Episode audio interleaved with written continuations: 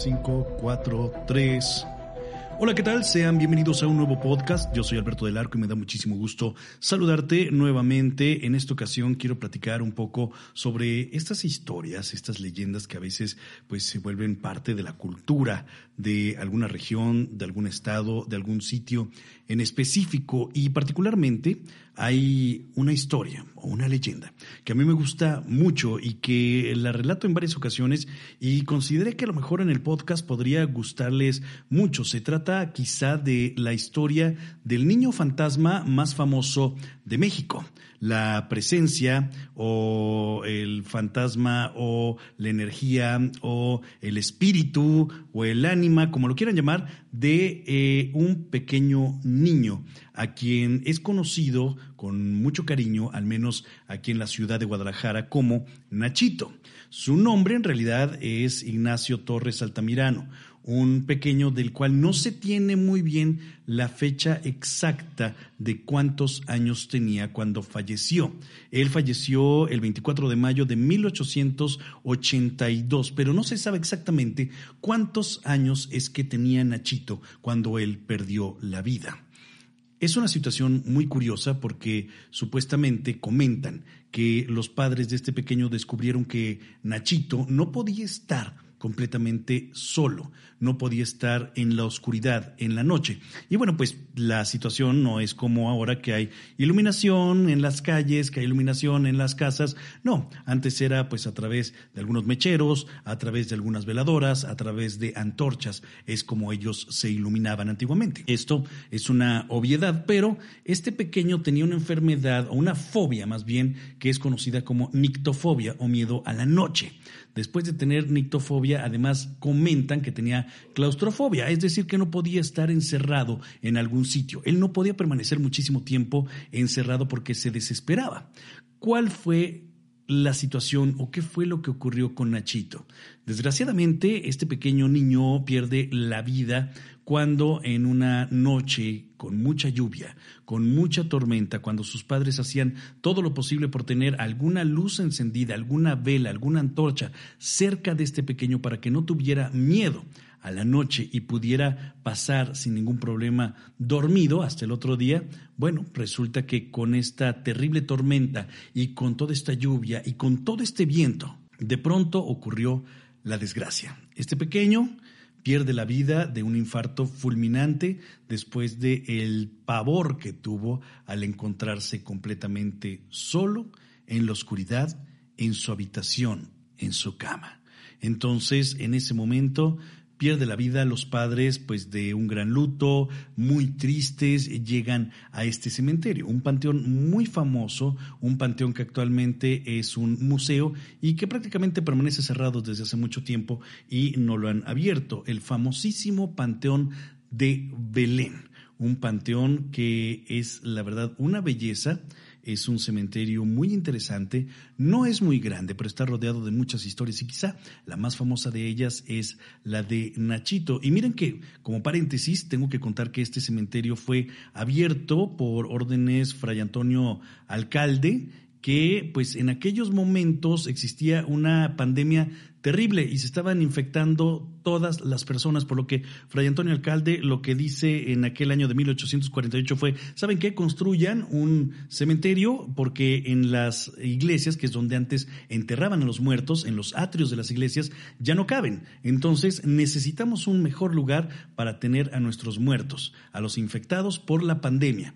De esta manera es como deciden hacer el Panteón de Belén en ese año, 1848. Imagínense nada más la antigüedad de este lugar. Y fue precisamente por una, por una, pandemia. Al principio fue dedicado únicamente para personas de bajos recursos. Fue abierto para personas pobres. Pero con el tiempo fue todo lo contrario. Decidieron enterrar nada más a personas de pues una capacidad adquisitiva bastante alta. Es decir, solo los ricos podían ser enterrados en el Panteón de Belén después de un tiempo. Al principio los pobres, luego cambian de opinión. Bueno, el caso es que allí está enterrado este pequeño Nachito. La tumba es muy famosa y es muy conocida, pero la historia es un poco aterradora. Y es que supuestamente el sepulturero se da cuenta que al siguiente día de que fue enterrado Nachito, pues a la mañana siguiente aparecía su ataúd afuera. Imagínense la impresión de este señor que se encuentra con el cajón, con el difunto y está por fuera de donde ya había enterrado. Entonces, pues empieza a preocuparle. La primera ocasión a lo mejor pensó que se trataba de algún tipo de broma o de que alguien se había metido o de que algo extraño había pasado relacionado con personas ajenas a este pequeño. Pero cuando se da cuenta que esto se vuelve a repetir noche tras noche, empieza a preocuparse. Esta situación ocurrió durante 10 noches consecutivas. Es decir, el ataúd, el féretro donde se encontraba Nachito, aparecía todas las mañanas fuera de su lugar. Cuando fueron contactados los padres de Nachito para informarles que algo estaba pasando muy raro, de inmediato los papás pensaron, es que a Nachito no le gustaba estar en la oscuridad. A Nachito no le gustaba estar solo. A Nachito no le gustaba eso. Entonces ellos deciden hacer una especie pues de tumba diferente a las demás. Una tumba que es muy poco común y que tal vez no es posible verla en cualquier cementerio, pues se trata de una especie de féretro que está expuesto, por así decirlo, y que está cubierto por el cemento o por este material. Y además en la antigüedad, en cada esquina en cada esquina, entonces en las cuatro esquinas de este féretro de cemento, por así decirlo, pues contaba con una especie de obelisco donde ponían ahí una antorcha, una veladora para que siempre este niño tuviera luz y no tuviera miedo. A partir de ese momento se genera una de las historias y una de las leyendas de fantasmas más importantes de la ciudad de Guadalajara, siendo este el fantasma de Nachito. Con el paso del tiempo, la gente comenta que este pequeño niño sigue estando ahí, sigue haciendo de las suyas y hace muchísimas travesuras. Lejos de asustar, aunque podría parecer un poquito perturbador para muchas personas, este niño es algo juguetón y le gusta convivir con las personas que se acercan a su tumba o con las personas que se acercan al Panteón de Belén. Este pequeño niño lo que hace es prácticamente jugar con las personas y también jugar con todos los juguetes que le dejan en su tumba. Muchos visitantes desde hace muchísimo tiempo acostumbran llevarle algún tipo de juguete a este niño. Entonces ustedes podrán ver que es una tumba muy diferente porque alrededor de ella hay muchos juguetes de todos los tiempos. Imagínense que ahí se puede encontrar uno eh, algún luchador de hace muchísimo tiempo, como el Santo, como el Blue Demon, como este tipo de, de, luchadores, como estas figuritas de hace muchos años, como carritos también antiquísimos, que ahí los tienen alrededor de esta tumba. Y no se diga pelotas y muchos otros juegos o juguetes que la gente le lleva con mucho cariño. Lo curioso es que las personas encargadas de este cementerio comentan que en muchas ocasiones han visto cómo todos estos juguetes empiezan a moverse por sí solos. O cómo es que de pronto, al estar una pelota en su tumba, aparece en otro sitio alejado de la tumba de Nachito y la encuentran en otro lugar, en otra área del cementerio. Esto es algo muy extraño, pero dicen que no es más que el espíritu de este niño que está todavía jugando entre los pasillos y entre las tumbas y antiguos mausoleos de este panteón. Eso es algo común en este cementerio, que vean cómo algunas de las piezas, algunos de los juguetes, pues prácticamente aparecen en otro lugar. Podría darle miedo a mucha persona, pero esto para muchos es el atractivo turístico y el atractivo principal del Panteón de Belén, Nachito, por lo que se acercan en muchas ocasiones a grabar, a fotografiar y a pues llevarse una pequeña experiencia a veces de la presencia de este niño que está cercano a su tumba. Otra de las situaciones curiosas que muchas personas comentan sobre Nachito es que es un niño muy travieso y que durante los recorridos en las noches, porque a veces hacen algunos recorridos nocturnos, bueno, pues este pequeño se hace presente o se manifiesta. A veces lo alcanzan a ver entre el público cuando voltean a ver, dicen, bueno, ¿de quién era el niño que venía, el niño que estaba allá atrás? Y todos dicen que no era de nadie, que no habían llevado ningún niño. Entonces, esto es algo frecuente que ocurre y además dicen que pues juega mucho con las mujeres, quizá por el apego que tenía con su mamá, juega mucho con las mujeres y en ocasiones hace que se les caigan los aretes, los prendedores, eh, algo que traen en su bolsa. Eh, a él le llama mucha atención lo que pueden traer las mujeres consigo y pues se los quita o se los tira eh, y esto es también muy común. Escuchan a veces llaves caerse, aretes caerse y dicen, bueno, pues ¿cómo es posible que se cayó?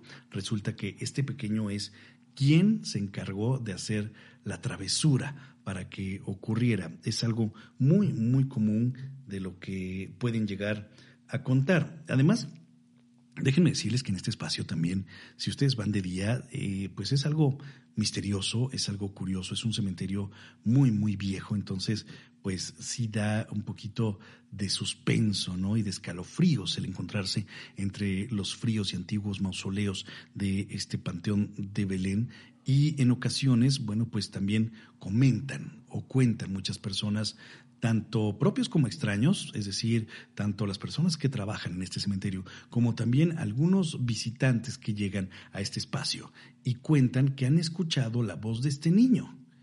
Han escuchado la voz de Nachito jugando entre las tumbas. Han escuchado la voz de Nachito incluso hasta pidiendo dulces o chocolates.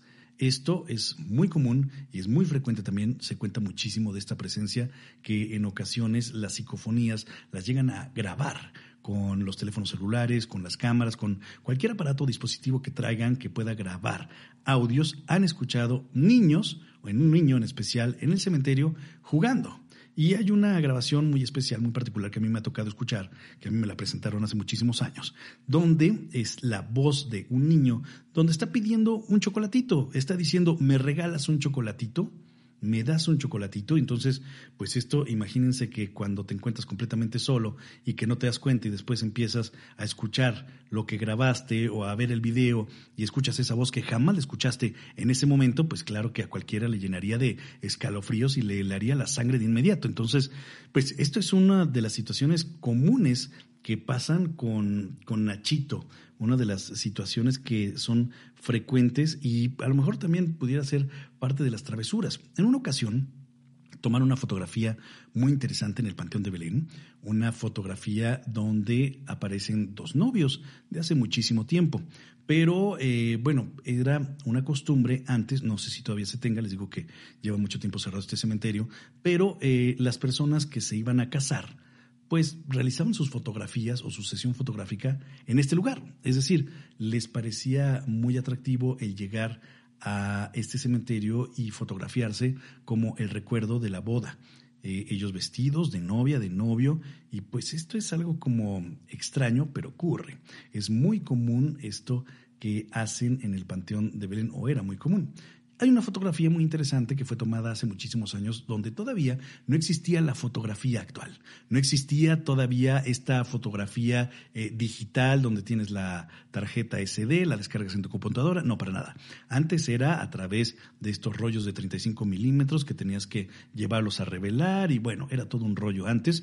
Ya todo se simplificó, pero cuando se hacía esto, eh, resulta que pues se dieron cuenta que en una fotografía de unos novios que se tomaron precisamente en el centro de este cementerio, donde antiguamente era la, el mausoleo de los hombres ilustres, que fue trasladado ya todos los hombres ilustres hacia otro sitio, están en otra parte. Bueno, antes se conservaban precisamente en el centro.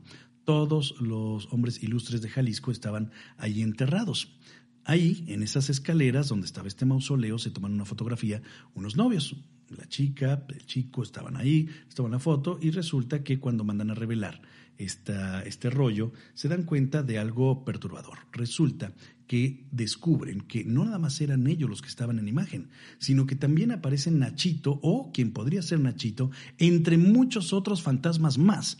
Es decir, la fotografía estaba llena de fantasmas y de situaciones muy raras que aparecen en la imagen. Es decir, por ejemplo, si nosotros creíamos que eh, en el fondo está este mausoleo, bueno, hay una parte donde de plano ni siquiera aparece y es como si hubiera pues un campo o algo abierto ahí, una puerta.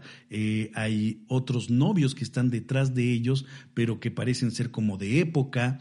Eh, no sé, se me hace muy difícil imaginar que pudiera tratarse de una imagen truqueada, de una imagen falsa, por los antecedentes de cómo se hacía antes la fotografía.